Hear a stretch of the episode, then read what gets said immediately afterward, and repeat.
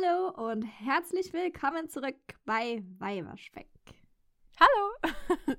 Wir sind Pauline und Magdalena und wir erzählen euch heute etwas über Mode. Yes, wie immer. Lehnt euch zurück, macht euch eine Tasse Tee, genießt die Zeit. Was trinkst du heute für einen Tee, Pauline? Ich habe heute vergessen, mir einen Tee zu machen. Ah, traurig. Aber ich habe eine Flasche Wasser neben mir. Aber Na, wenn ich. Ehrlich sein soll, ich brauche heute auch gar nicht so viel Tee, denn heute versuchen wir wirklich mal eine kurze Folge zu machen. Wie jedes Mal. Aber ich glaube, heute, heute ist der Tag, ich, ich schwör's. Knock on wood. Dass Mhm. die Folge nicht so lang wird. Denn wir persönlich mögen lange Folgen, also auch bei den Podcasts, die wir selbst im Alltag hören. Aber äh, mir ist schon zu Ohren gekommen, dass der ein oder andere da draußen es nicht so gern mag, wenn die Folgen fünf Stunden lang gehen. Deshalb, diese Folge ist für euch, meine Freunde. Für die, die es gerne etwas kürzer hätten. Mm. Ja, wird ja mal Zeit, ne? Wir werden sogar versuchen, die, diese, äh, die diesjährige, Quatsch, die Mini-Folge aus dieser Woche, die werden wir auch mal versuchen, Mini zu gestalten. Wir werden sehen, wie das läuft. Ja, drückt uns die Daumen. Ihr werdet das Aber wir haben ein ganz gutes Gefühl. wir sind sehr optimistisch. Mhm. Aber wollen wir unseren lieben Freundinnen und Freunden da draußen dann mal verraten, um was es diese Woche geht? Ja, sehr gerne. Erst mache ich aber einen Live-Taste-Test von meinem Tee. Ich trinke nämlich heute einen Caramel Apple Pie Tee. Das erste Mal. Ich bin ja Oh. normalerweise nicht so, nicht so ein fruchtiges Häschen beim Tee. also, ja. Ihr seid gespannt. Pust noch einmal, dass er nicht so heiß ist. Okay, ich warte, ich warte. Und Hm. Hätte noch ein bisschen länger ziehen können. aber sonst ganz lecker. Aber es klingt echt gut. Ja, es ist auch gar nicht so fruchtig, wie ich dachte. Schmeckt ganz gut. Kann ich empfehlen. Ich hoffe, ihr habt auch einen leckeren Tee heute. Mhm. So, jetzt können wir euch das Thema auch offiziell verraten, wo alle, alle Tees probiert Ja. sind. Alle sind versorgt, alle sitzen kuschelig eingepackt auf ihrer Couch. Oder in der Bahn. Oder im Bett. Oder im Bett. Oder auf dem Fahrrad. Wo auch immer ihr diesen Podcast hört. Wir hoffen, es macht euch Spaß. Und ja, kommen wir doch endlich mal zum Thema. Heute reden wir über verschiedene, nennen wir es mal Kleiderordnungen oder Dresscodes für verschiedene Arten von Frauen. So kann man es, denke ich, ganz gut zusammenfassen. Wir werden uns heute auf vier Frauengruppen spezialisieren oder näher drauf eingehen. Und zwar einmal wird Pauline erstmal was über Jungfrauen erzählen. Also was wird von Jungfrauen erwartet oder wurde in, im Laufe der Geschichte von Jungfrauen erwartet, dass sie äh, anziehen und wie könnt ihr vor allen Dingen erkennen, wenn ihr ein Gemälde anschaut, ob es eine Jungfrau ist oder eine Ehefrau. Das ist nämlich die zweite Personengruppe oder die zweite Frauengruppe. Dann werden wir uns Witwen ein bisschen näher anschauen. Wie ist auch so vielleicht der heutige Knigge, äh, auch zur Trauerkleidung. Und als allerletztes, wir wollen natürlich die restlichen Frauen nicht vergessen. Ja, es sind so ein bisschen die Frauen, die in der Geschichte immer so ein bisschen hinten runtergefallen sind.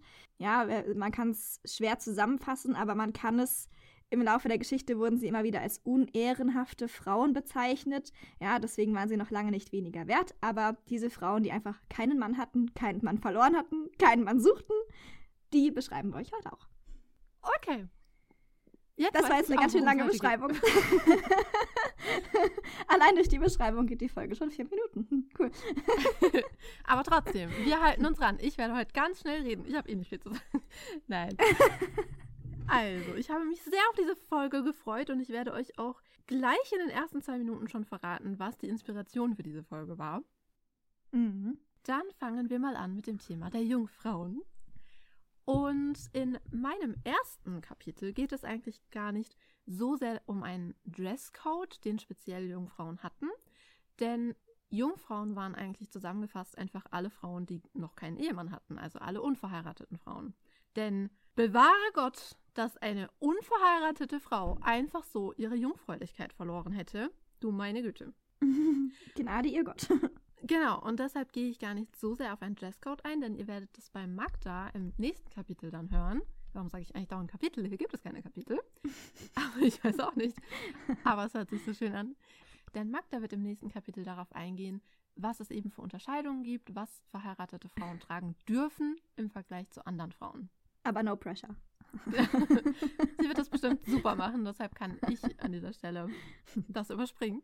Und komme zu einem Thema, das Magda ja auch gerade schon angesprochen hat, wie man vor allem in der Kunst auf den ersten Blick Jungfrauen erkennen kann. Ist das nicht spannend? Aber natürlich, erzähl uns mehr. Mhm, denn wir haben ja schon in der Spätgotik-Folge gesagt, nonverbale Kommunikation durch Mode ist eins unserer absoluten Lieblingsthemen. Mhm. Und nach dieser Folge für euch wahrscheinlich auch. Also, los geht's. Beginnen werde ich nämlich mein Kapitel mit einer unglaublich interessanten Frauengruppe. Und diese Frauengruppe war auch meine persönliche Inspiration, warum ich diese Folge eigentlich machen wollte. Und zwar den Vestalinnen. Hm. Mhm. Das waren römische Priesterinnen der Göttin Vesta. Eine Vestalin wurde im Alter von sechs bis zehn Jahren berufen und ihre Dienstzeit betrug mindestens 30 Jahre. Und das Allerwichtigste in dieser Zeit, ihre Jungfräulichkeit. Dun, dun, dun. Oh ja, das war sehr wichtig. Und zwar das Wichtigste wirklich überhaupt. Denn das Feuer im Tempel der Göttin Vesta durfte niemals erlöschen. Und das ewige Feuer zu hüten, das war die Hauptaufgabe der Vestalinnen. Am 1. März, das war damals der Tag des Jahresanfangs, wurde das Feuer rituell gelöscht und neu entfacht. Und das Feuer galt im alten Rom als Symbol des, der politischen Stabilität. Und das Verlöschen dieses Feuers, könnt ihr euch vorstellen, war ein ganz, ganz, ganz böses Omen. Mhm. Und da Feuer gleichzeitig als Symbol der Reinheit betrachtet wurde, Magda, wer wäre besser dafür geeignet gewesen, das Feuer zu hüten, als eine reine Jungfrau, frag ich dich. Hm? Äh, die Feuerwehr? Du bist ja eine. Nein, niemand wäre dafür Entschuldigung, besser natürlich, nein. gewesen. Klar. Jungfrauen. Erste Wahl. Offensichtliche Wahl. Sowas von offensichtlich. Natürlich war das nicht ihre einzige Aufgabe. Sie holten auch das Wasser aus der heiligen Quelle der Nymphe Egeria, um den Tempel zu reinigen, und stellten zum Beispiel auch Produkte her, die für Kulthandlungen verwendet wurden. Hm. Am Anfang der Geschichte der Vestalinnen waren immer zeitgleich sechs Vestalinnen im Tempel. In der Spätantike wurde die Zahl dann auf sieben erhöht. Und Sicher ist sicher. ja, ich meine, äh, das Feuer, wie ihr hier seht, ist unglaublich wichtig. Also der Wohlstand und das gute Leben der Römer war abhängig von diesem Feuer. Also versteht ihr die Dringlichkeit der Aufgabe dieser Vestalinnen? Absolut. Also die Definitiv. hatten wirklich Druck auf den Schultern, meine Güte. Und der Sage nach bestand der Kult der Vestalinnen bereits schon vor der Gründung Roms im Jahre. Mm, irgendwas mit drei? Ich dachte, Bla, bla, jetzt drei, wie aus der aus Pistole Ei. geschossen. 753, Rom schlüpft aus dem. Ei. Meine ich doch. Oh yes. Also ihr seht, es hat schon sehr früh begonnen mit diesem Jungfrauenkult. Und die Priesterschaft hielt sich auch sehr, sehr lange, denn erst der Kaiser Theodosius I. im Jahre 391 nach Christus schaffte die Priesterschaft offiziell ab. Also noch vor der Gründung Rom. Vor 753 vor Christus bis 391 nach Christus. Das ist echt eine verdammt lange Zeit. Mhm. Mein lieber Mann. Da haben so einige Jungfrauen das Feuer gehütet in der Zeit. Oh ja, oh ja, oh ja. Auf späteren Gemälden tragen die Frauen immer weiße Gewänder, meist auch mit einem Schleier. Mhm. In den Schriften Plinius des Jüngeren wird erwähnt, dass Vestalin Stolas trugen. Stolas. Die Stola. Du weißt Bescheid, eine Stola. Aber leider führt er nicht weiter aus, wie diese Stola genau aussah. Also wissen wir nicht, war das die typische Stola, die alle verheirateten Frauen Roms trugen? War es eine andere Stola? Hatte es eine andere Farbe? War sie anders geschmückt? Hätte Plinius der Jüngere es nicht ein bisschen weiter ausführen können? Nein, natürlich nicht. Und lediglich eine einzige Quelle erwähnt, dass Vestalinnen eine besondere Frisur hatten, die auch junge Bräute im alten Rom anscheinend hatten, also besagt diese Quelle. Und das waren, war eine besondere Frisur mit sechs geflochtenen Zöpfen. Aber da es leider nur eine einzige Quelle besagt und Plinius der Jüng- Jüngere leider zu viel zu tun hatte und uns deshalb nicht sagen konnte, wie Vestalinnen genau aussahen, so eine Frechheit, liebe Leute. Aber ich kann mir vorstellen, dass es vielleicht auch einfach so selbstverständlich war. Also jeder wusste, wie sie aussahen, weißt du, was ich meine? Mhm. Dass es deshalb irgendwie niemand für nötig gehalten hat, zu sagen, wie sie aussahen. Ja. und nicht dran gedacht hat, dass Magdalena und Pauline 2000 Jahre später hier sitzen und in einem Podcast gerne darüber reden würden. Und sich die Augen blutig suchen im ganzen Internet. Aber schon okay. Vielen Dank. Okay, ist okay. Und da wir uns natürlich nicht auf eine einzige Quelle verlassen, denn wie ihr wisst, zwei Quellenprinzip Prinzip und so, Mhm. können wir das nicht ganz für voll nehmen und deshalb ist leider nicht vollkommen klar, wie Westfalen damals aussahen. Aber wer weiß, vielleicht wird ja in der Zukunft noch weiter daran geforscht und dann werden wir es euch verraten. Und falls ihr jetzt da sitzt und euch fragt, aber Moment mal, das ist doch ein Mode- und Geschichtspodcast. Ich sag schon Mode- und Geschichtspodcast. Dabei ist es gar kein Mode- und Geschichtspodcast. Das war jetzt wirklich ein freudscher Versprecher. Eigentlich wollte ich nämlich sagen, das ist ja ein Mode- und Kostümkunde-Podcast. Das war jetzt echt witzig. Oh Mann. Da sieht man mal, wie mein Hirn denkt. Warum erzählt okay. Pauline uns hier irgendeinen Quatsch von Westfalen und erzählt uns dann gar nicht, wie sie aussahen? Surprise! Wir sind eigentlich ein Geschichtspodcast. Das ist die Geschichte davon, wie Pauline Magdalena vorgeschlagen hat, hey, lass uns einen Mode- und Kostümkunde-Podcast machen, weil sie wusste, dass Magdalena keinen Bock auf einen Geschichtspodcast hat und dann still Und und leise heimlich einen. Geschichtspodcast rausgemacht hat. Nein, aber die Wahrheit, okay. die Wahrheit ist, dass ich irgendwann schon mal was über Westfalen gehört habe. Ich glaube im Lateinunterricht früher. Und dann vor einiger Zeit auf diese wundervollen Bilder von Westfalen gestoßen bin und so verzaubert war und deshalb so Mhm. eine Lust auf dieses Thema bekommen habe. Und leider erst hinterher begriffen habe, dass man gar nicht richtig weiß heute, wie Westfalen tatsächlich aussahen. Aber ich wollte euch diese unglaublich spannende Geschichte nicht vorenthalten, wenn wir schon über Jungfrauen sprechen. Und wie gesagt, wer weiß, vielleicht wird ja in dieser Richtung noch ein bisschen geforscht. Vielleicht forschen wir ja selbst noch ein bisschen. Mit meinen eingerosteten Lateinkenntnissen. Aber ich gebe mir Mühe. Schnappen uns selber noch einen Pinsel und einen Meißel und graben mal ein bisschen. Du sagst das jetzt im Scherz, Magdalena. Ja, genauso wie, ha, lass mal einen Kostümkunde-Podcast starten. und here we go. Uh, here we are. Okay. Aber wie gesagt, sobald noch weiter geforscht wird und etwas Neues herausgefunden wird, dann werden wir euch dari- darüber berichten. Mhm. Wir wissen aber nicht, ob das passieren wird. Was ich aber weiß, ist, dass wir euch in den nächsten Tagen auf Instagram mit Bilder von Westfalen zu spammen werden.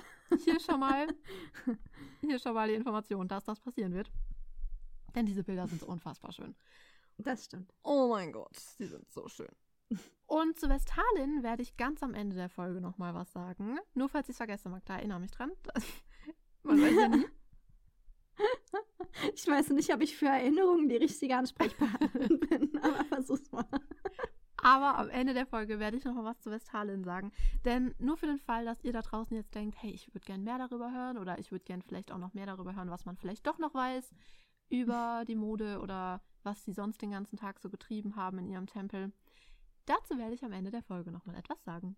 Aber Okay. jetzt erstmal weiter im Kapitel der Jungfrauen. Denn bei den Urchristen gab es ebenfalls einen Brauch, der auch modisch etwas mit Jungfrauen zu tun hatte. Und zwar gab es bei den Urchristen die Virginis Consecretae. Eine Virgo Consecreta war eine geweihte Jungfrau. Die Mädchen oder Frauen, je nachdem, legten ihr Bekenntnis zur Jungfräulichkeit erst einmal privat ab. Und nach einiger Zeit erbaten sie beim Bischof dann die Jungfrauenweihe. In einem Gottesdienst gelobte sie die ewige Jungfräulichkeit und der Bischof spendete ihr die Weihe. Ab dem dritten Jahrhundert trug die geweihte Jungfrau danach einen Schleier und ab dem siebten Jahrhundert einen Ring.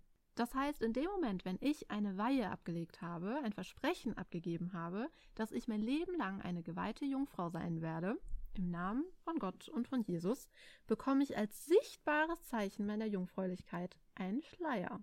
Also ein nonverbales Zeichen für meinen Lebensstand und meinen Glauben Mhm. und später eben auch einen Ring.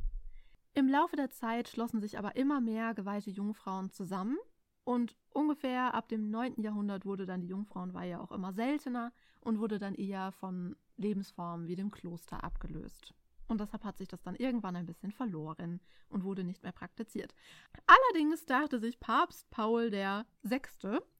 im Zweiten Vatikanischen Konzil, hey, geweihte Jungfrauen, da war doch was, das war eigentlich ziemlich cool und führte diesen Ritus deshalb wieder ein. im Jahre 1970. Und laut einer Schätzung, da habe ich zwei unterschiedliche Dinge gelesen, deshalb gebe ich euch beide Informationen, weil ich nicht ganz sicher bin, welche stimmt. Und ich will euch ja keinen Blödsinn erzählen. Einmal habe ich gelesen, dass zurzeit 5000 geweihte Jungfrauen unter uns weilen. An einer anderen Quelle habe ich aber gelesen, dass es seit der Wiederaufnahme des Rituals, dass seitdem 5000 Frauen geweiht wurden, aber zurzeit nur 3000 noch ähm, da sind. Also bin ich mir nicht ganz sicher, es sind auf jeden Fall mehrere tausend. Und auch heute noch bekommen die Frauen bei ihrer Weihe einen Schleier, der ihre Jungfräulichkeit und Tugend symbolisieren soll. Und ich habe auch gelesen, dass viele Frauen bei ihrer Weihe ein weißes Kleid tragen, wie ein Brautkleid, um eben ihre Reinheit und Jungfräulichkeit nochmal zu unterstützen. Aber ich habe keine verlässliche Quelle gefunden, ob heutzutage die geweihten Jungfrauen den Schleier im Alltag auch wirklich tragen oder nicht. Ich habe ein Interview gelesen mit einer geweihten Jungfrau, den werde ich euch natürlich auch in den Show Notes verlinken. Das war sehr interessant, könnt ihr euch gerne mal durchlesen. Und die lebt in der Schweiz und sie hat gesagt, sie trägt den Schleier nicht, weil sie ein bisschen Angst hat, dass die Gesellschaft darauf irgendwie komisch reagiert. Und deshalb lässt sie ihn lieber liegen und hat ihn seit der Weihe eigentlich gar nicht mehr getragen. Ich habe aber auch ein anderes Interview gelesen mit einer anderen geweihten Jungfrau, die gesagt hat, sie trägt ihn jeden Tag. Also es scheint heutzutage eher ja, scheint dir frei überlassen zu sein, was du mit dem Schleier machen möchtest. Aber trotzdem wird er dir bei der Weihe immer noch als nonverbales Signal deiner Jungfräulichkeit überreicht. Das ist schon krass, wie sich solche Riten und Traditionen über so eine lange Zeit halten können, ne? Naja, ich meine, eigentlich, es hat sich ja nicht richtig gehalten. Es wurde halt wieder aufgenommen, sehr lange Zeit später. Ja. Aber irgendwie finde ich es auch, also, ich meine, wir haben ja auch bei Footbinding gesagt, wir wollen nicht über Kulturen und sowas urteilen. Mhm. Ähm, ich glaube, in der heutigen Folge werden wir vielleicht doch ein bisschen persönlicher über Sachen reden, glaube ich. Mhm. Und ich finde es auch nicht schlimm, wenn Frauen so leben wollen. Weißt du, was ich meine? Ja. Weil ich finde, der Unterschied zu Footbinding ist auch, und das war auch ein Grund, ähm, warum ich finde, dass wir heute da ein bisschen persönlicher drüber reden können. Gerade bei so geweihten Jungfrauen, gerade in den heutigen Zeiten, das sind erwachsene Frauen. Und wenn erwachsene Frauen der Meinung sind, sie wollen ihr Leben als geweihte Jungfrau verbringen, kein Problem, sollen sie mhm. tun. Und was natürlich auch noch dazu kommt, und das werden wir auch in der nächsten Minisode nochmal drauf eingehen, um das schon mal ein bisschen vorwegzugreifen, dass wir bei äh, Footbinding absichtlich nicht uns anmaßen wollten, darüber zu urteilen, weil es einfach nicht unsere Kultur ist. Äh, wir sind nicht mit dieser Kultur aufgewachsen. Wir haben fünf Minuten unsere Nase in irgendein Buch gesteckt und dann eine Podcast-Folge daraus gestampft. Aber ähm, letztendlich diese Kultur entspricht schon unserer Kultur und unserer Religion vor allen Dingen in dem Fall auch. Und deswegen, ja. Ja, ich finde, deshalb können wir da auch mehr mitreden, weil wir es auch ein bisschen, genau. wir können es selber auch ein bisschen äh, besser nachvollziehen und beurteilen, mhm. was genau passiert ist und warum Menschen bestimmte Dinge tun oder getan haben. Ich meine, wir sind beide christlich erzogen worden. Ich für meinen Teil bin auch heute noch sehr in dem Glauben. Ich bin nicht katholisch, sondern protestantisch. Wollte ich nur mal kurz unterschreiben. Äh, unterschreiben, unterstreichen. Also heute habe ich es nicht mit der deutschen Sprache. Ich entschuldige mich schon mal im Vorhinein. Kein Problem. Was sind schon Wörter? mein Gott, wen interessiert das schon, meine Podcast? Aber äh, gerade weil ich mich ja in meinem Alltag und in meinem Leben auch sehr viel mit Glauben und Religion beschäftige, kann ich mich damit auch besser identifizieren und habe dann auch ein besseres Gefühl, darüber zu reden als bei Footbinding. Mhm. Ja. Ja, jetzt sind wir gerade ein bisschen abgeschwitzt. Ich glaube, heute wird es auch sowieso eher so eine Plauderfolge. Ich hoffe, ihr seht es mhm. uns nach, weil Footbinding war schon eher auch ein bisschen schwerer. Also nicht vom Schwierigkeitsgrad her, sondern einfach von. Ähm, vom Gemütszustand. Genau. Und deshalb dachten wir uns, heute wäre es doch auch ganz nett, mal eine kleine Plauderei einfach mal wieder zu machen. Und ich hoffe, euch gefällt es auch. Und es regt euch vielleicht an, an. Siehst du, deutsche Sprache ist heute irgendwie schwierig für mich. Was ist denn nun los? Vielleicht regt es euch ja auch an, ein bisschen mit uns zu plaudern und mit uns zu denken. Und ihr erzählt uns hinterher eure Gedanken und Gefühle zu diesem Thema. Dazu seid ihr immer herzlich eingeladen. Vielleicht sollten wir mal wirklich so eine Live-Folge machen. Weißt du, auf Instagram? Mhm. Wo wir dann die Leute dazu einladen, dann können sie uns auch direkt immer Fragen stellen. Man kann doch auch bei diesem Live-Ding, kann man doch dann auch Leute dazu einladen in den Livestream oder so, gell? Ja. Genau. Vielleicht können wir auch mal sowas machen. Ja. Wer weiß. Aber okay, jetzt schweife ich wirklich ab. Wo bin ich denn stehen geblieben? Beim Schleier bin ich stehen geblieben. Genau, denn dann habe ich mich gefragt, Schleier, das kommt mir bekannt vor. Das trägt man doch auch bei der Hochzeit. Mhm. Und dann habe ich mich gefragt, warum trägt man eigentlich bei der Hochzeit einen Schleier? Und warum tragen die Jungfrauen einen Schleier? Das habe ich dann noch ein bisschen recherchiert und habe herausgefunden, dass im Christentum der Brautschleier schon seit dem 4. Jahrhundert verwendet wird, also wirklich eine sehr, sehr lange Zeit. Mhm. Denn ihr werdet auch bei Magda gleich in ihrem Kapitel dann sehen, dass ein häufiges Zeichen zwischen, also ein häufiger Unterschied zwischen verheirateten und unverheirateten Frauen auf dem Kopf passiert. Es dreht sich sehr Mhm. viel um Haare. Und das ist eben auch hier eine der Erklärungen, denn wenn du noch jung bist und unverheiratet, also hoffentlich Jungfrau in den früheren Zeiten, dann konntest du Mhm. deine Haare meistens eben auch offen tragen und konntest eine schöne Frisur damit machen oder eben auch nicht. Es stand dir frei, meistens. Und das Tragen dieses Schleiers sollte eben ein Symbol darstellen für den geweihten Lebenszustand, in den du jetzt eintrittst. Und das gilt Ja. eben sowohl für die Hochzeit, denn dann wirst du ja eine ehrbare Ehefrau, oder eben, wenn du eine geweihte Jungfrau werden möchtest. Mhm. Ein weiteres Zeichen für Jungfräulichkeit, der in der Kunst sehr oft vorkommt, also das ist eigentlich gar nicht so sehr ein Modethema, aber ich will es euch trotzdem erzählen, denn ihr werdet, wenn ihr Kunstwerke anschaut, das, Weil eigentlich sind wir ja ein Geschichtspodcast. das haben wir ja schon festgestellt. Aber das war echt witzig und was für eine Selbstverständlichkeit ich das schon gesagt habe, ein Mode- und Geschichtspodcast. Aber ich glaube, das haben unsere Zuhörerinnen mittlerweile auch schon gemerkt, dass wir einfach Geschichte total toll finden. Und ich meine, wir haben ja auch geschrieben, es ist ein Podcast über Modegeschichten und andere Eskapaden. ja. Also, hm, das sind die anderen Eskapaden. Vor allem witzig, über Eskapaden zu reden, wenn ich gerade über Jungfräulichkeit in Religion spreche. Was für Eskapaden! Aber nein, denn es gibt noch ein weiteres Zeichen für Jungfräulichkeit, die man in der Kunst vor allem sehr oft sieht. Und das konnte ich euch natürlich nicht vorenthalten, wenn ich schon über Jungfräulichkeit spreche. Wo würden wir denn da hinkommen? Denn ich möchte ja, dass wenn ihr ein Kunstwerk betrachtet, sofort erkennt, aha, das ist ein verborgenes Zeichen für die Jungfräulichkeit der abgebildeten Dame.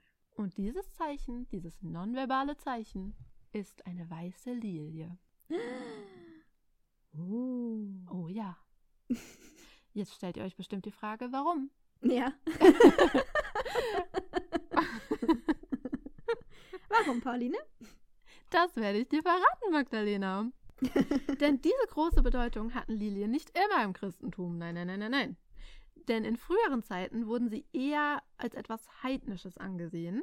Aber im Lauf der Zeit wurden sie dann zum Zeichen der Reinheit und Unschuldigkeit umgedeutet. Und das machte man über einen Umweg, und zwar über die Geschichte der Susanna. Mhm. Wer war denn das? Was? Kennst du etwa die biblische Geschichte der Johanna nicht? Äh, Johanna, also, was ist denn los mit mir? Kennst du etwa die biblische Geschichte der Susanna nicht?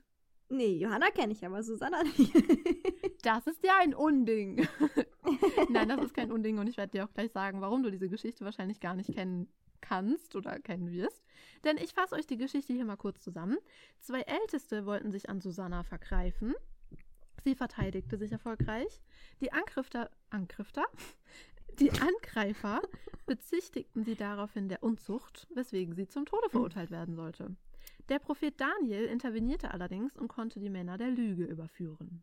Susanna wird also als rein und keusch angesehen und Shushan heißt auf Hebräisch. Willst du raten?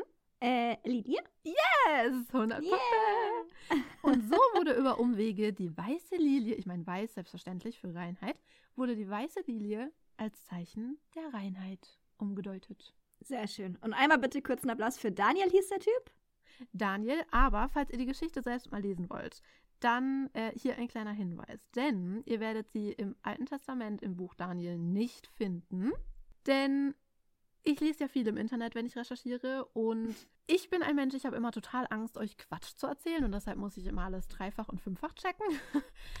und deshalb wollte ich die Geschichte natürlich auch persönlich dann in der Bibel nachlesen. Denn im Internet kann ja jeder Mhm. alles Mögliche hinschreiben.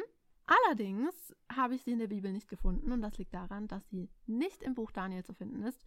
Solltet ihr sie also selbst lesen wollen, braucht ihr eine Bibel mit Apokryphen. Hm. Mhm. Kannst du Apokryphen lesen, Pauline?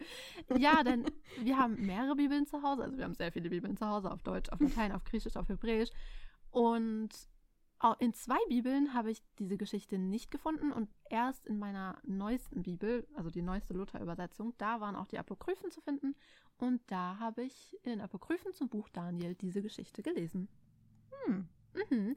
Das hier ist nur ein kleiner Hinweis für all die wissbegierigen Menschen da draußen, die die Geschichte vielleicht auch selbst gerne mal lesen möchten. Okay, sehr gut. Yes.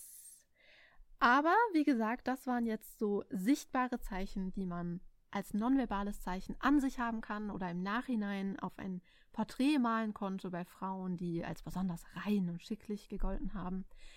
Aber ansonsten gibt es nicht diese speziellen Zeichen für Jungfräulichkeit, denn wie ich vorhin auch schon gesagt habe, jungfräulich waren einfach alle Frauen, die nicht verheiratet waren. Mhm. Also würde ich sagen, lauschen wir jetzt einfach mal Magdalena, was sie uns zu sagen hat über die Unterschiede zwischen unverheirateten und verheirateten Frauen. Yes.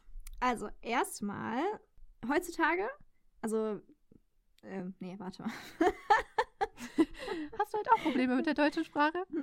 Offensichtlich. du hast mich angesteckt. Nächstes Mal tragen wir einen Mundschutz beim Aufnehmen, bitte. Ja, also es ist wirklich schlimm heute. Dazu muss man natürlich sagen, äh, ich meine, das habt ihr bestimmt schon mitbekommen, wir sind normalerweise nicht in einem Raum, wenn wir aufnehmen. Wir sind ja nicht mal im selben Bundesland, haben wir auch schon mal gesagt. Ja, das stimmt.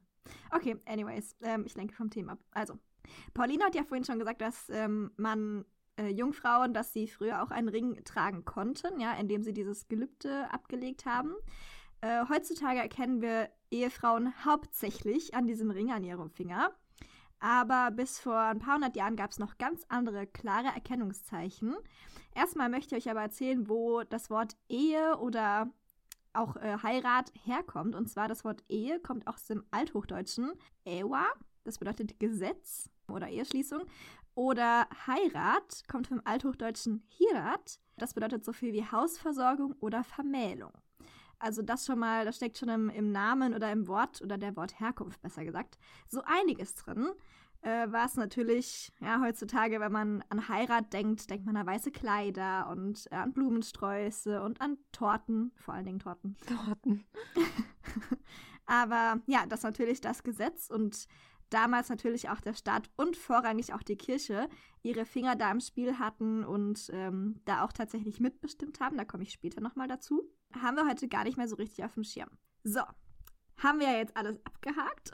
Jetzt kann ich euch ja auch mal erzählen, dass man ab dem frühen Mittelalter erst tatsächlich in Europa und spezifisch auch in Deutschland natürlich die Ehe geschlossen hat. Also vorher gab es auch natürlich Gemeinschaften, klar, zwischen Männlein und Weiblein, aber richtig offiziell kirchlich, gesetzlich wurde es erst ab dem frühen Mittelalter praktiziert. Eine genaue Jahreszahl der allerersten Eheschließung ist nicht überliefert oder habe ich zumindest keine zuverlässigen Quellen gefunden. Aber dafür habe ich eine zuverlässige Quelle gefunden. Und zwar über die Züricher Kleiderordnung. Ja, jetzt sind wir schon mal ein ganzes Stück weiter. Ich habe ja gesagt, ab dem frühen Mittelalter wurden Ehen geschlossen. Und lange Zeit gab es tatsächlich bis auf die Haube auf dem Kopf, da komme ich gleich nochmal drauf, kein klares Erkennungszeichen, ob jemand eine Ehefrau war oder noch nicht. Und zwar, in dieser Züricher Kleiderordnung ist klar festgelegt, dass Verheiratete und auch Witwen nicht äh, erlaubt war, Edelmaterialien in ihren Kleidern zu verwenden, also keine Seide zum Beispiel, keine Edelmetalle, also du durftest kein, keine Gold, Gold oder Silber durchwirkten Stoffe tragen und auch keine Edelsteine tatsächlich drauf verarbeiten. Das war der Unterschied zum Beispiel zu Jungfrauen. Jungfrauen durften das. Verheiratete waren natürlich Ehrfrauen, Ehrfrauen, ja, die, die hatten das nicht nötig, so gesehen, sich so zu zelebrieren und so darzustellen, ja, weil sie waren letztendlich, ja, sie waren einfach nicht dazu befugt, solche Kleider zu tragen. Kommen wir jetzt mal zu den eben schon angesprochenen Hauben, die ich schon erwähnt habe. Mhm. Und zwar bis in die 1530er trugen Ehefrauen noch Flügelhauben, die auch Stutz genannt wurden. Und da finde ich es tatsächlich echt witzig. Das hat wahrscheinlich schon der ein oder andere mal gehört, aber ich fand es einfach ähm, witzig und möchte es gerne noch, noch mal betonen, dass man ja heute auch sagt, wenn jemand heiratet, endlich bist du unter der Haube. Ja, das darf ich mir von meiner Oma schon seit Jahren anhören. Wann kommst du endlich unter die Haube? Naja, Kommt daher. Ja. Genau, das kommt tatsächlich daher, dass Frauen wirklich lange, lange Zeit also Ehefrauen, lange, lange Zeit Hauben trugen. Ja? Wie gesagt, bis Ende der 1530er trugen sie sogenannte Flügelhauben, die auch mit einem Gebände befestigt waren. Das Gebände haben wir in unserer Spätgotik-Folge schon mal angesprochen. Ja, das kann man sich so ein bisschen ähm, vorstellen wie diese Skimützen, die wirklich auch bis zu den Schultern runtergehen. Und dieses Gebände wurde dann irgendwann weggelassen ab den 1530ern. Und danach wurde die Flügelhaube auch relativ schnell durch ein Bündlein ersetzt. Also das ist dann wirklich nur noch so eine, ja, einfach eine weiße Haube, wie man sie in ihrer heutigen Form auch kennt, würde ich sagen. Ja, diese, diese Flügelhauben sahen ein bisschen spezieller aus. Und trotzdem gab es aber bis Ende des 16. Jahrhunderts ein Sturzverbot für niedere Frauen. Also es durften nur verheiratete Frauen tragen, die einen höheren Stand inne hatten. Und tatsächlich wurde das als Vergehen geahndet, wenn du als niederständige Frau einen Sturz trugst, getragen hast. ähm, und das wurde mit der Ehrstrafe belegt. Also es war tatsächlich, ja, wurdest du dann öffentlich gedemütigt, bloßgestellt. Ja, also es war wirklich ein, es wurde als Vergehen geahndet, ja, kann man wirklich so sagen. Es war nicht erlaubt. Die klassische Kirchgangskleidung, auch damals für verheiratete Frauen, war eine schleierartige Kopfbedeckung. Diesen Schleier hat man zuerst über den Sturz gelegt, also über diese Flügelhaube und später über das Bündlein, einfach um sein, seine Demut auch zu symbolisieren vor diesem sakralen Gebäude und auch vor dieser sakralen Institution. Und weil du letztendlich, wenn du in die Kirche gegangen bist, ne, also ich bin auch nicht katholisch erzogen, ich bin evangelisch erzogen, aber auch in der evangelischen Kirche ist es ja so, dass du am Ende des Gottesdienstes immer eine Segen erhältst. Und um deine Demut vor diesem, vor diesem Vorgang zu zeigen und vor diesem, ja, vor dem Segen, hat man sich eben auch als verheiratete Frau einen Schleier über die Flügelhaube drüber drapiert sozusagen. Ein weiteres Indiz, an dem wir Ehefrauen klar erkennen können, ist ihr Schmuck. Der fiel bei Ehefrauen natürlich wertvoll aus, ja, standesgemäß natürlich, wenn du einen höheren Stand hattest, umso wertvoller war dein Schmuck natürlich, aber dezent. Also es war tatsächlich, das hatten wir, glaube ich, auch schon mal das Thema in der Titanic-Folge, dass ja auch lange Zeit Frauen sich nicht schminken sollten und nicht unstandesgemäß gekleidet sein sollten. Das bezieht sich hier auch auf den Schmuck. Also es hat sich einfach für eine ehrbare Frau, in dem Fall Ehefrau, nicht geziemt, zu auffälligen Schmuck und zu, ja, zu auffälligen Schmuck zu tragen. Ja, dann, Magda, was passiert denn mit einer Frau, wenn sie gut geheiratet hat und ihr Mann dann leider vor der Zeit geht? Dann wurde sie zur Witwe. Automatisch. Das ah, was? nicht verhindern. Wirklich? ja, das ließ sich leider nicht verhindern. Wenn äh, man verheiratet war und der Mann stirbt, ist man natürlich eine Witwe. Ist ja heute noch so. Und Witwen hatten ab dem 14. Jahrhundert, oder nimmt man an, dass dieser Brauch ab dem 14. Jahrhundert startete, eine abgegrenzte Trauerkleidung. Und man geht davon aus, dass, oder verschiedene Quellen belegen oder versuchen zu belegen, dass die klassische Trauerkleidung, also dieses schwarze, verhüllende, sag ich mal, von Nonnenhabits äh, oder an Nonnenhabits angelehnt ist. Klar, wegen der Farbe natürlich. Und Trauerkleidung wurde allerdings am Anfang natürlich nicht so stark, aber irgendwann, wie alles auf dieser Welt, wurde auch Trauerkleidung zu einem Statussymbol. Das fand ich auch ganz interessant weil ja, das ist natürlich nicht das Erste, was man irgendwie so, was einem in den Kopf schießt, ja, dass man jetzt, wenn man sich in Trauer befindet, irgendwie irgendwas irgendwem beweisen muss. Aber es war tatsächlich so, dass es als Statussymbol gezeigt werden konnte oder dass man daran seinen Status zeigen konnte. Und natürlich erstmal äh, aufgrund des Punktes, dass sich natürlich nicht jeder spezielle Kleidung zum Trauern leisten konnte. Also viele Leute hatten wir, haben wir ja schon in anderen Episoden auch aufgeklärt oder aufgezählt, dass viele Leute eben zwar mehrfache Unterwäsche hatten, aber vielleicht ein oder zwei normale Outfits, sag ich mal. Also da noch ein drittes in den Schrank zu schmeißen, nur zum Trauern, das konnten sich viele einfach nicht leisten. Und natürlich auch aufgrund der Materialien. Also es wurde oft, wenn du es als Statussymbol deine Trauerkleidung tragen wolltest, wurde natürlich teurer Stoff verwendet und natürlich hier auch wieder die Länge der Schleppe. Das hatten wir in der Folge der Hochgotik auch schon besprochen, äh, der Spätgotik auch schon besprochen, dass auch da die Länge der Schleppe ein Statussymbol war. Genauso war es hier auch in der Trauerkleidung. Wenn man in Trauer war, das haben wir ja jetzt schon zweimal durchgekaut mit Schleiern, ja, hat man auch einen Schleier getragen, hauptsächlich zu den offiziellen Anlässen wie Beerdigungen und so, macht man ja heute teilweise auch noch, einfach um das, um die Tränen ein bisschen zu verbergen. Hier gilt aber eine klare Regel, darauf, darauf komme ich auch später nochmal zurück. Und zwar sollte der Schleier immer eine gewisse Durchsichtigkeit besitzen, dass man dem Trauernden noch in die Augen gucken kann. Das war die einzige Regel hierbei. Das Material, häufig spitze, manchmal auch dünner Chiffon zum Beispiel, wurde auch manchmal dafür verwendet. Aber man sollte immer noch das Gesicht des Trauernden erkennen können. Zudem, ich habe ja gerade schon oder vorhin schon gesagt, dass die Trauerkleidung ein bisschen an Nonnenhabite angelehnt ist. Und dazu, das kann man tatsächlich ganz gut auch belegen mit der ähm, oder mit der Annahme, dass Trauerkleidung immer eine gewisse Ablehnung der Weiblichkeit symbolisiert bei Frauen. Ja, weil man natürlich dadurch die speziellen Schnitte, gerade von früher, heute nicht mehr so unbedingt, aber vor ein paar hundert Jahren durch ihre Schnitte keinen erotischen Gedanken aufkommen lassen sollte, diese Trauerkleidung. Und es tatsächlich auch äh, zog sich bis ins 19. Jahrhundert hinein, dass es als unschicklich galt und äh, frevelhaft, wenn man in der Trauer attraktiv aussah, sozusagen. Also es war nicht hoch angesehen, war so ein bisschen verpönt. Ja? Und ja, eben lange Zeit zwar die Materialien wertvoll waren, aber die Schnitte eben sehr unerotisch daherkamen, sag ich mal. Absichtlich. Und ja, das mit den, äh, mit der Schwarz als, mit Schwarz als Trauerfarbe kennen wir ja heute noch. Und ich kenne tatsächlich einige Fotos von meiner Oma. Ich weiß nicht, wie es dir da geht, Pauline. Also nicht von meiner Oma die Fotos, aber Bilder, die bei meiner Oma sich finden, befinden, äh, von älteren Frauen, irgendwo aus dem Dorf zum Beispiel, die beispielsweise ihre Männer im Krieg verloren hatten und dann einfach nur noch schwarz getragen haben, auch über das Trauerjahr hinaus. Ja, das ist ja so ein bisschen auch im Trauerknigge ein bisschen festgelegt. Wenn zum Beispiel dein Ehemann stirbt, solltest du ein ein Jahr lang Trauer tragen, also schwarz tragen zum Beispiel. Und diese Frauen zum Beispiel sind auch selten vor die Tür gegangen. Ja, also es waren so ein bisschen, waren so ein bisschen in Einsamkeit dann auch irgendwann. Also so hat es mir meine Oma zumindest äh, immer mal wieder geschildert. Und das mit dem Schwarztragen bis zum Tode, das kennen wir ja zum Beispiel auch von einer anderen berühmten Person, nämlich Queen Victoria von England. Ah, Queen Victoria. Ah, genau.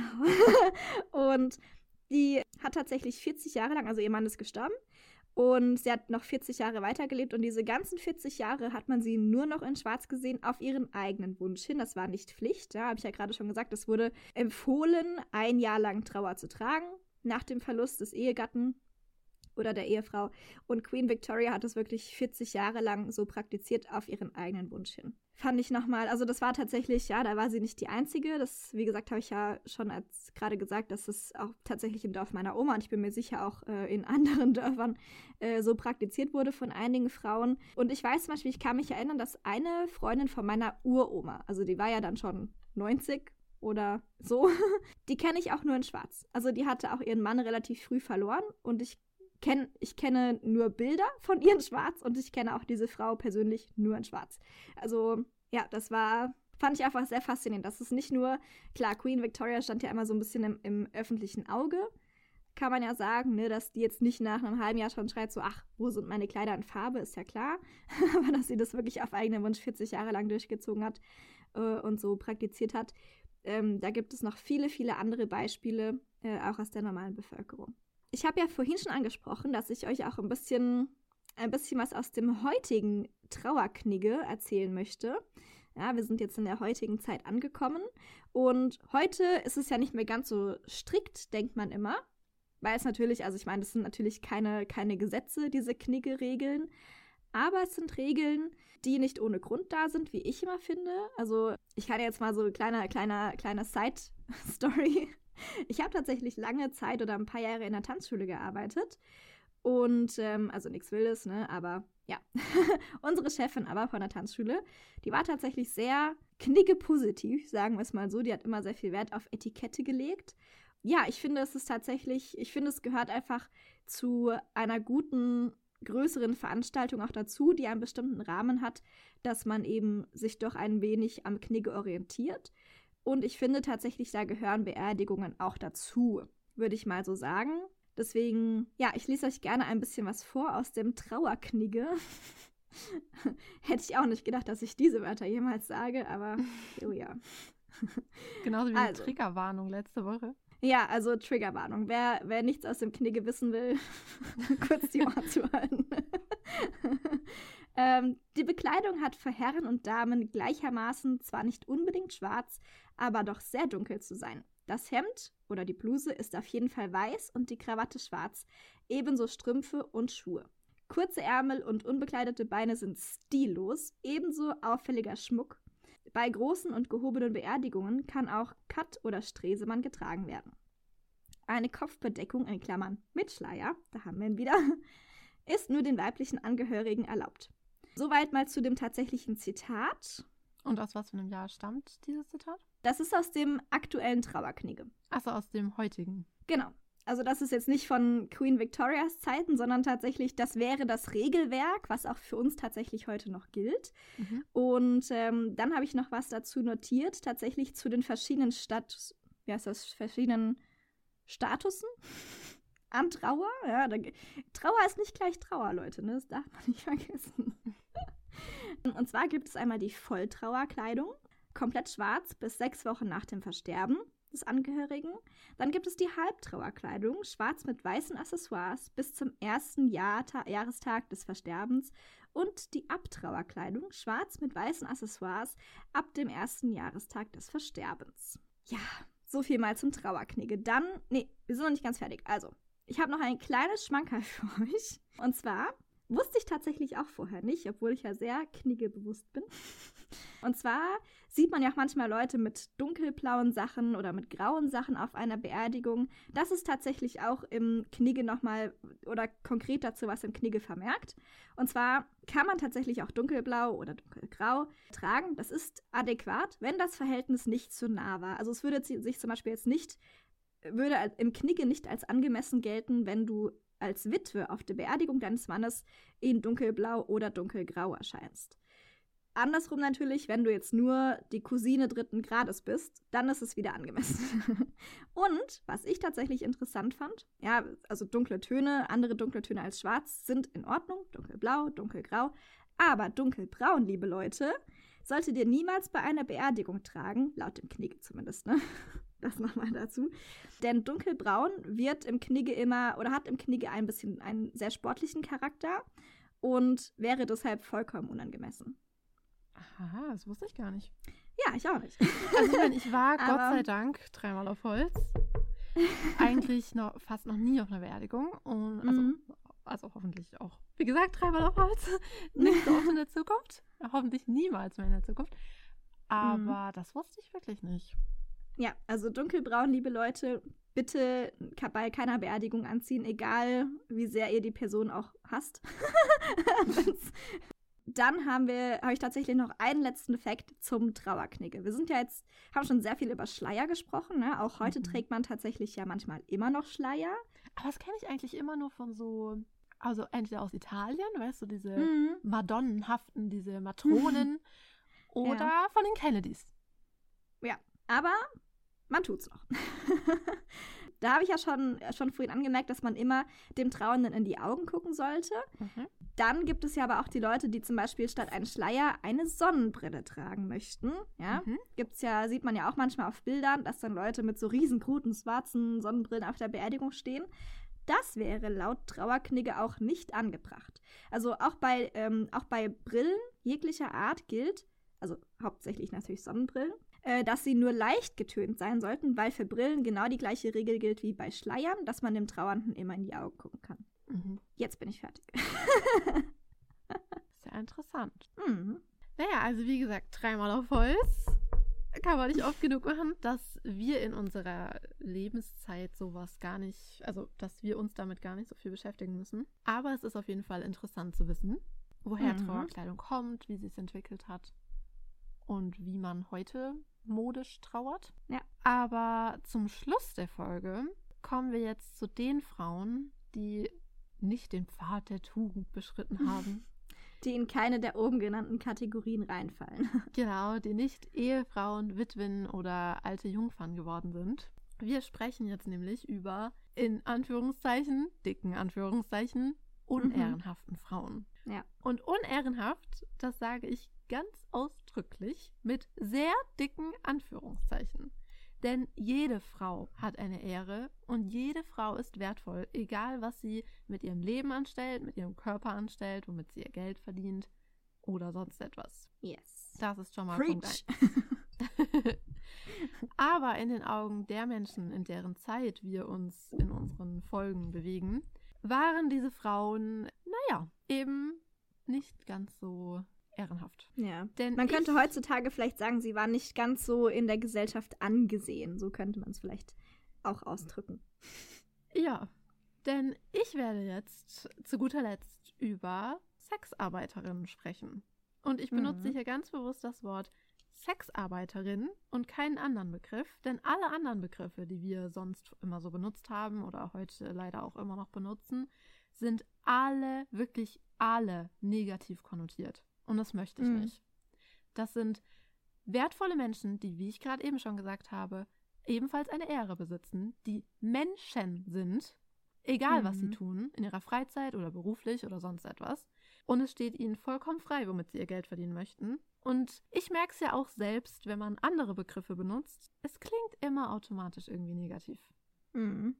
Ja, und wo du schon sagst, wie sie ihr Geld verdienen möchten, das war ja teilweise damals, stand es ja nicht mal zur Debatte. Also das finde ich, deswegen finde ich dieses unehrenhaft, was ja immer damit, wie es ja immer beschrieben wird, oder ehrenlos, finde ich dermaßen frech, sie so zu beschreiben, weil gerade Sexarbeiterinnen natürlich in der Geschichte der Menschheit immer so, ja, frevelhaft dargestellt werden, aber sie hatten meistens Nicht immer, das, aber da komme ich jetzt am Ende nochmal. Gut, dass du mich daran erinnerst, weil das erinnert Okay. mich an das, was ich am Ende nochmal sagen wollte. Ja, okay, das war jetzt auch schon wieder ein sehr schlauer Satz, aber, aber naja.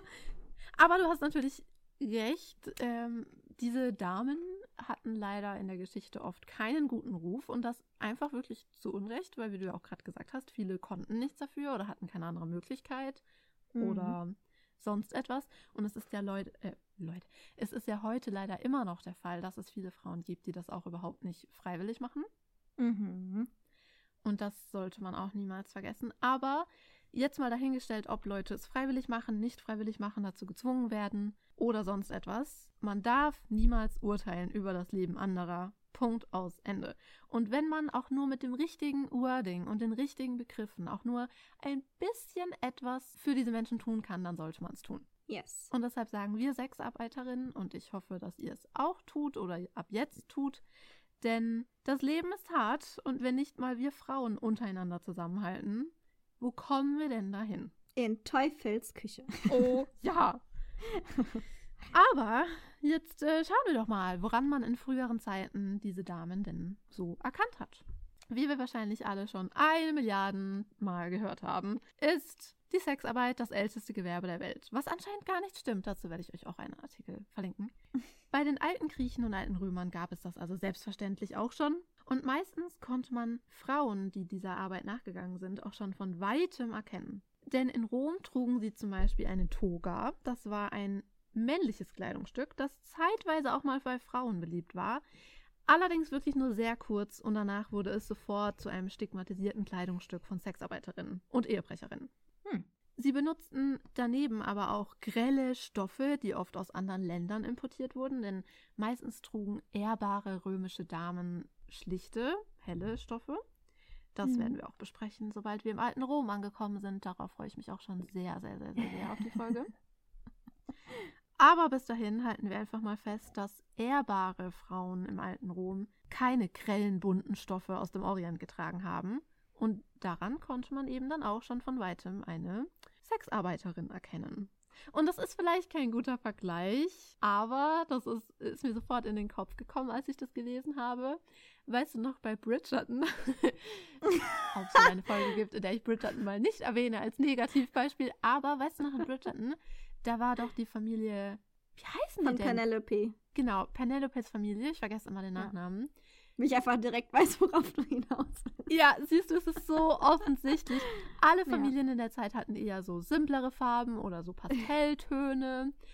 Nur diese Familie, deren Nachname mir einfach nicht einfallen will, also Mhm. Penelope, das Penelopes Familie, ich hoffe, ihr wisst, was ich meine, die tragen immer grelle, auffallende Muster und Farben, weil das eben die Stoffe sind, die keiner haben will und die dann auch irgendwie so als billig und als Mhm. ja eher ein bildungsfernes Milieu, würden wir heute sagen. Dass sie eben eher einer sozialeren, einer sozial niedrig gestellteren Gruppe entsprechen. Mhm. Und so war das in dieser Zeit eben auch. Im alten Rom war Schminken generell zwar auch sehr angesagt, aber Frauen aus diesem Milieu haben sich viel stärker geschminkt als die anderen Bürgerinnen. Und das war eben ein weiteres nonverbales Signal für ihren Stand. Und Mhm. blonde Haare galten in der Zeit als besonders erotisch. Und deshalb färbten sich viele der Frauen, also der Frauen, die dieser Arbeit nachgingen, die Haare oder trugen Perücken. Wohingegen die in Anführungszeichen anständigen Frauen davon natürlich die Finger ließen. Ihr seht also, es gab einige Merkmale, anhand dessen man schon von weitem eine Frau erkennen konnte, die dieser Arbeit nachging. Man konnte sie aber alten Berichten zufolge nicht nur von weitem erkennen, sondern auch von weitem riechen. Denn es ist sehr, sehr gut dokumentiert, dass Sexarbeiterinnen in dieser Zeit sehr viel Parfüm benutzten. Und Hm. hier habe ich auch einen ganz kleinen Funfact, den ich irgendwie interessant fand. Es gab im alten Rom sehr viele Möglichkeiten, Werbung zu machen für sein Bordell oder seine Arbeit. Und eine Möglichkeit war anscheinend, dass Sexarbeiterinnen auf ihren Schuhsohlen Texte anbrachten, die Abdrücke im Sand hinterließen. Und die Mhm. Männer, die das dann gesehen haben auf dem Boden, konnten dieser Spur folgen und kamen dann so zu der jeweiligen Frau, die ihre Dienste anbot. genau wohin. Das habe ich tatsächlich. Gut, dass du das ansprichst. Ich wollte es nämlich gerade nochmal googeln. Das ist tatsächlich auch bei in der Serie Peaky Blinders. Die haben wir jetzt noch nicht so oft erwähnt. Ist aber auch tatsächlich kostümtechnisch eine Serie, die man nicht außer Acht lassen sollte. Und da wird es tatsächlich auch in einer Folge mal gezeigt, dass eine Sexarbeiterin sich auch mit Kreide ein Symbol unter die Schuhsohle malt. Und äh, dann natürlich die Beine so übereinander schlägt im Sitzen und dann einem potenziellen Kunden durch das Anse Anheben ihrer Schuhsohle sozusagen signalisiert, dass sie eine Sexarbeiterin ist. Sehr interessant. Hm. Vielleicht sollte ich die Serie wirklich mal gucken. Ja, sag ich dir doch schon die ganze Zeit. Vielleicht mache ich es wirklich. Also, das ist übrigens auch ein Aufruf an euch da draußen. Wenn ihr coole Serien habt, vor allem kostümtechnisch coole Serien, dann erzählt uns. mhm. Weil ich bin jetzt wieder auf der Suche nach was Neuem. Nachdem ich Downton Abbey gestartet und wieder aufgehört habe. Aber das ist eine andere Geschichte. Zurück Ja. zu Sexarbeitern. Das erheitert mich nämlich gerade mehr als Downton Abbey. Diese Serie hat mich sehr viel Nerven gekostet. Aber naja. Also, Thema für ein anderes. Ja. Wenn ich über was Negatives reden wollen würde, dann. Aber nein, nein, nein. Darüber haben wir uns genug geärgert die letzten Tage. Die minutenlangen Sprachnachrichten, Leute. Ich. Stundenlang. Stundenlang. Stundenlang. Ja, aber weiter im Text. Also. Wir lassen jetzt nämlich die Antike hinter uns und schauen uns an, wie es den Sexarbeiterinnen im Mittelalter erging. Hm, bestimmt besser. Ja, bestimmt, weil im Mittelalter war ja, wie wir wissen, alles generell irgendwie viel besser. Wir haben ja in der Antike jetzt schon gesehen, dass es Frauen durchaus anzusehen war, wer sie waren und womit sie ihr Geld verdienten. Obwohl, also ich habe gelesen, dass es früher in der ähm, Forschung, Forschung war das Wort, was ich gesucht habe. Ähm, ich habe gelesen, dass es früher in der Forschung sehr lange angenommen wurde, dass es auch in der Antike schon richtige Ordnungen, also Verordnungen dazu gab, wie Sexarbeiterinnen sich anzuziehen hatten. Dann habe ich aber gelesen, dass es heutzutage eher bezweifelt wird, also dass es eher so eine Sache der Freiwilligkeit war, die sich auch ein bisschen selbst irgendwie ergeben hat, weil man muss sich ja auch vorstellen, es hat ja auch für, für die Dame, die die Dienste anbietet, als auch für die Männer, die die Dienste in Anspruch nehmen, Vorteile, wenn man sofort erkennt, wer wer ist. Mhm.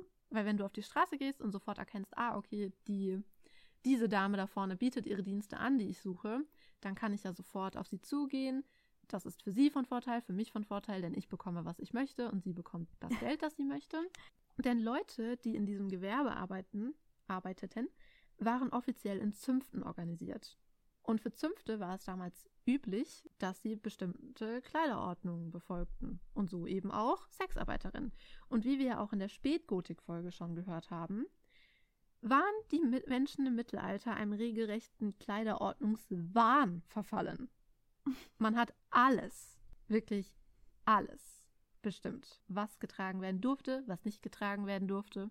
Was natürlich auch Sinn ergibt aus geschichtlicher Sicht oder aus sozialer Sicht gesehen, weil natürlich im Mittelalter war ähm, war es sehr, sehr wichtig für das Funktionieren einer Gesellschaft, dass jeder wusste, welchen genauen Rang und welchen genauen Stand er in der Gesellschaft hat. Absolut, ich will dagegen auch gar nichts sagen. Es ist halt nur. Man hat schon manchmal das Gefühl, hatten die Leute keine anderen Sorgen. Nein, Vor allem im Mittelalter. nicht.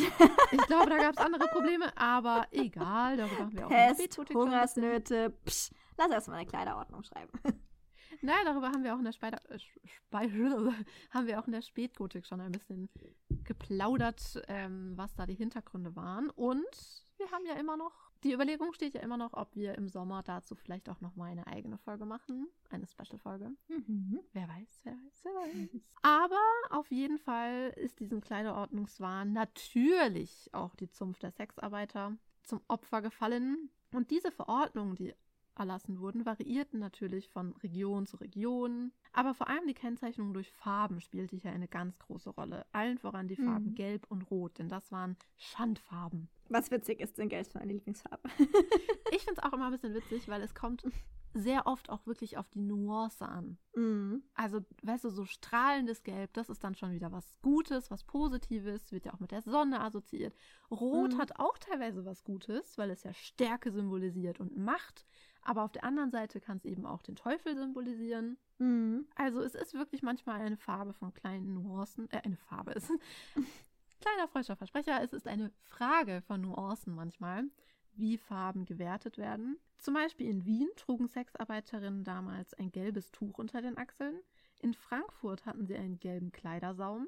In Hamburg, Zürich und Bern trugen sie eine rote Kappe auf dem Kopf. Und hier habe ich zum Beispiel auch ein Beispiel aus den Hamburger Bestimmungen für Prostituierte. Und ich habe Prostituierte nicht gesagt, sondern es steht so da äh, vom Jahr 1483. Da steht, die gemeinen wandelbaren Frauen betreffend, so will ein Rat den ernstlich und bestimmt eingehalten haben, dass sie auch keine Kirchhöfe oder Hauptstraßen, wo täglich Bürger und Bürgerinnen, Jungfrauen, Frauen und Männer zur Kirche gehen, bewohnen sollen. Man solle ihnen auch in solchen Straßen keine Häuser, Kammern oder Buden noch Keller vermieten.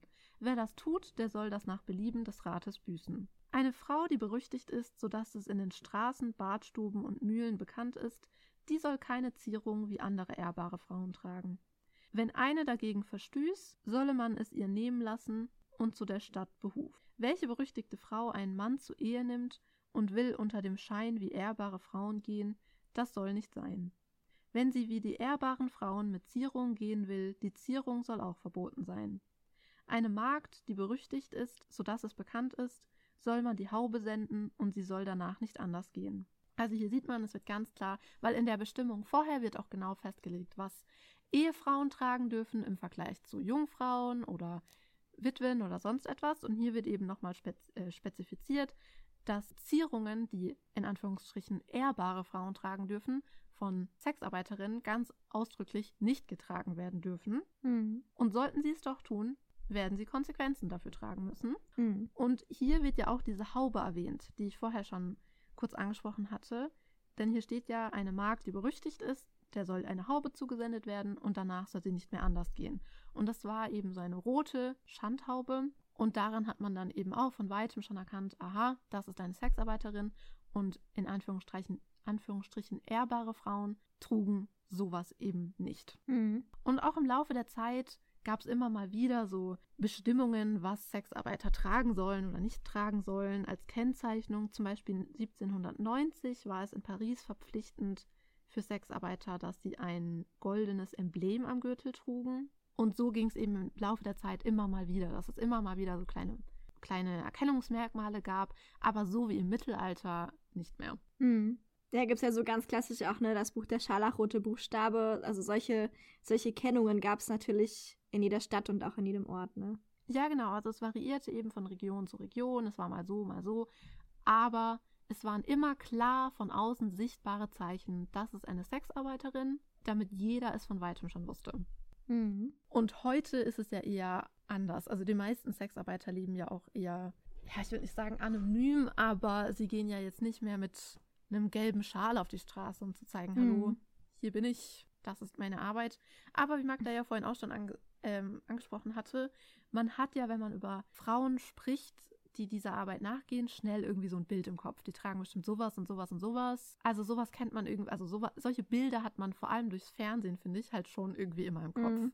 Und dadurch hat man das Gefühl, dass heutzutage Sexarbeiter irgendwie auch sowas wie eine Uniform, sage ich mal, hätten. Aber es ist natürlich nicht so. Und ich glaube auch, dass die meisten von uns mit diesem Thema im persönlichen Leben eigentlich kaum Berührung haben und dadurch immer nur so ein Bild im Kopf haben, was man so durchs Fernsehen und Medien bekommt. Mhm. Ja, ich finde es vor allen Dingen, das finde ich tatsächlich eine ganz schöne Entwicklung, weil du hast ja schon gesagt, dass also diese Kennzeichnungen, die musste man immer tragen, wenn man als Sexarbeiterin gearbeitet hat. Nicht nur, wenn man halt zur Arbeit, sage ich mal, gegangen ist, sondern auch wenn du ganz normal auf die Straße gegangen bist. Und diese Anonymität, sage ich mal, hast du ja heutzutage als Sexarbeiterin, weil wenn du in diesem Bereich arbeitest, rennst du ja nicht 24-7 in Netzstrumpfhosen und neongelben Boots rum. Wenn du es überhaupt tust. Weißt du, ich weiß ja gar Wenn nicht, ob das überhaupt einfach ist, nur ja. so ein Vorurteil ist, was man im Ja. Kopf hat.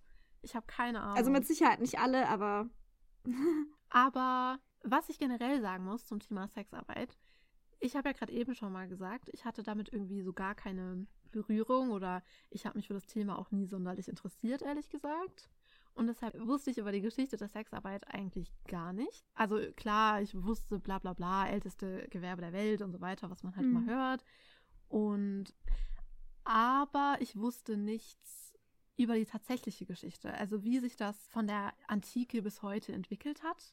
Und das war ziemlich, ziemlich, ziemlich spannend. Also ich könnte ja jetzt allein fünf Stunden nur darüber reden. Und ich wette mit euch, ihr würdet hinterher auch da sitzen und denken, wow, das ist total spannend, warum weiß ich all diese Dinge nicht? Aber klar Mhm. weiß man sie nicht, weil wann redet man schon über die Geschichte der Sexarbeit? ja, Und das habe ich ja vorhin schon bei den Vestalinnen gesagt, dass das ein extrem spannendes Thema ist. Und beide Themen würden sich eigentlich sehr, sehr gut für eine Special-Folge anbieten. mhm. Und ich sage extra Special-Folge, weil es ist ja keine richtige Modefolge in dem Sinne. Und wenn wir darüber reden wollen würden, dann würde es sich halt sehr gut für eine Sommer-Special-Folge anbieten, die wir ja Anders gesagt, wenn ihr wolltet, dass wir darüber reden. Ja, und deshalb dachte ich mir, wenn diese Folge rauskommt, können wir einfach mal auf Instagram, nachdem ihr euch die Folge alle schon fleißig angehört habt, so eine kleine Abstimmung machen, welches der beiden Teams ihr spannender findet. mhm. Und je nachdem, ob es dann die Vestalen werden oder die Geschichte der Sexarbeit, können wir dann über das jeweilige Thema eine Sommer-Special-Folge machen, weil beide Folgen wären es mehr als wert. Mhm. Ja, absolut. Aber ich will es nicht entscheiden und deshalb dachte ich, könnt ihr es ja entscheiden. Denn ganz ehrlich, dazu gibt es noch so viel zu sagen. Ich war so überrascht, was ich bei den Recherchen alles rausgefunden habe. Aber das würde jetzt einfach den Rahmen sprengen. Deshalb vielleicht eine Special-Folge.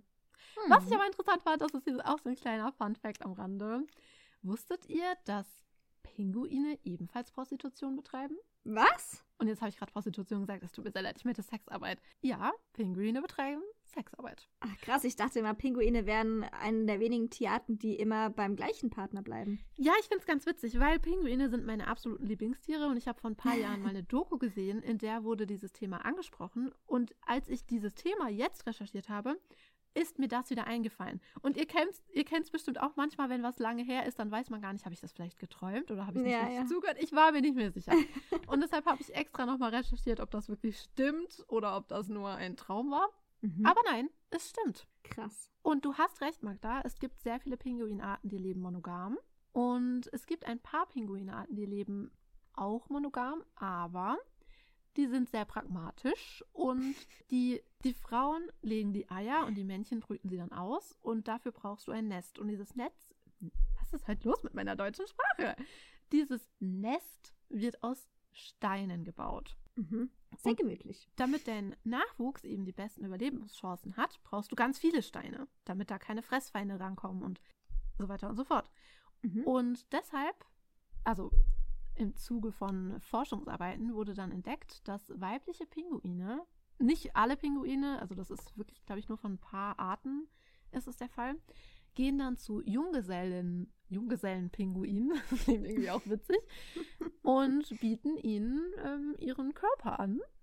Und nach dem Akt bekommen sie dann von dem Junggesellen ein paar Steine. Und die können sie dann zum Bauen ihres Nestes verwenden. Crazy shit. Ist es nicht super verrückt? Kann jemand bitte RTL anrufen? Können wir bitte eine Pinguin-Bachelor-Sendung machen? Oh mein Gott, Wie süß wird das? Für dich habe ich heute leider keinen Stein. Tut mir sehr leid. Oh. Pinguine sind einfach das Süßeste, was auf dieser Mhm. Erde rumläuft. Aber ich fand diese Sexarbeitergeschichte unter Pinguinen richtig witzig. Das ist echt krass. Mhm. Das ist ja witzig. Wusste ich auch nicht. Also ich wusste es, aber halt auch erst seit ein paar Jahren. Mhm. Und wie gesagt, ich habe das komplett vergessen und dann war ich mir auch gar nicht mehr sicher, ob ich das wirklich gesehen habe oder nicht. Ja, ja. Wie es halt manchmal so ist im Leben. Witzig. Aber naja, ich finde, das war doch eine sehr informative Folge. Ja, und auch gar nicht so lang wie die anderen davor. Ja, also wir haben uns wirklich mal am Riemen gerissen. ja. Wollen wir zum Ende noch kurz unsere Favorite Facts teilen, Pauline? Sehr gerne. Möchtest du anfangen heute? Okay. Magda, kennst du den ehemaligen Paragraphen 1300 des bürgerlichen Gesetzbuches? Natürlich. Ich kenne alle 84.000 Paragraphen. Das war mir klar, aber wahrscheinlich kennen es unsere Zuhörer, Zuhörerinnen nicht. Denn, Was ist denn dieser Paragraph? Erzähl doch mal. tja, ich werde es dir verraten. Ich kannte ihn nämlich nicht. Es kommt mir irgendwie bekannt vor. Ich könnte schwören, dass ich das im Abitur in Gemeinschaftskunde gelernt habe und danach wieder vergessen habe. aber sicher bin ich mir nicht. Irgendwas klingelt da in meinem Kopf. Aber ich bin mal gespannt, ob unsere Zuhörerinnen den kennen. Denn der Parag also der ehemalige Paragraph 1300 des bürgerlichen Gesetzbuches, der klärt die Sache des Kranzgeldes. Hm. Und zwar konnte man in früheren Zeiten in Deutschland als Frau einen Mann anzeigen, wenn er sich mit dir verlobt hat und dich dann entjungfert hat und dann sitzen gelassen hat. Ja, das ist ja auch eine Frechheit. Es ist eine absolute Frechheit. Aber, äh, tja, Männer, was soll man dazu sagen? Männer sind Töten. Aber, Können wir bitte unsere- kurz die Ärzte einspielen? Männer sind Schweine. ja, außer unsere beiden Männer natürlich. Das möchte ich an Natürlich. Ich meine, nicht, dass mein Freund die Podcast-Folge bis zum Ende hören würde, aber ich möchte es trotzdem festhalten. Unsere Männer sind toll. Aber es gibt leider eben auch Männer, die sind überhaupt nicht toll. Und es gibt, wie gesagt, auch Männer, die verloben sich mit Frauen und entjungfern sie und lassen sie dann sitzen. Und da in früheren Zeiten das ja so empfunden wurde, du als entjungferte Frau hattest im Nachhinein natürlich schlechtere Karten auf dem Heiratsmarkt. Und deshalb stand es dir zu, den Mann anzuzeigen und er musste dir dann Schmerzensgeld dafür zahlen. Und das war das Hm. sogenannte Kranzgeld. Denn es gab früher einen Brauch, nachdem nicht mehr jungfräuliche Bräute bei der Hochzeit einen Strohkranz tragen mussten. Und jungfräuliche Bräute hingegen durften bei der Hochzeit einen Kranz aus Myrten tragen. Hm. Und aufgrund dieses Brauches hat sich dann eben der Name Kranzgeld etabliert. Und möchtest du mal raten, ich hätte es nämlich wirklich nicht gedacht, wann dieses, also wann dieser Paragraph 1300 gestrichen wurde? Mm, 2012. Nein. 1998. Ah, fast. Krass, oder? ja, das ist echt krass. Verrückt. Aber theoretisch, wenn man es mal so überlegt, ist es auch, also ich meine, es gibt ja andere Paragraphen in anderen Gesetzbüchern, die auch lange keinen Sinn mehr gemacht haben, aber dieser Paragraph, wenn man bedenkt, wie in wie kurzer Zeit sich diese Entwicklung halt so verbreitet hat, dass es eben nicht mehr vonnöten war, so ein Kranzgeld vielleicht anzusetzen, finde ich es gar nicht mal so abwegig, dass es erst, sage ich mal, 1998 auch gestrichen wurde, der Paragraph. Weil letztendlich, also das haben wir ja schon in der Titanic-Folge zum Beispiel besprochen, dass du ja wirklich bis Anfang des 20. Jahrhunderts warst du einfach noch darauf angewiesen, mehr oder weniger, als Frau, dass du einen guten Mann gefunden hast. Absolut. Also ich finde, also ich verstehe auch absolut die Notwendigkeit eines solchen Paragraphs. Denn, äh, Entschuldigung, aber Männer, was ist denn los bei euch? Ihr könnt euch doch nicht mit einer Frau verloben, sie entjungfern und dann sitzen lassen, obwohl ihr genau wisst, was danach mit ihr sozial passiert. Hm. Ich sag's ja, Männer sind Kröten. Männer sind einfach Schweine. Außer unsere Männer, ich will es nur mal kurz betonen. Ich meine, kann ja sein, dass dein Mann sich die Folge auch vielleicht bis zum Ende anhört. Ja. An dieser Stelle, hallo an euch beide. Solltet ihr es bis hierher geschafft haben? Herzlichen Glückwunsch dafür. ist ja nicht so, als müsstet ihr unser Gelaber schon im Alltag ertragen.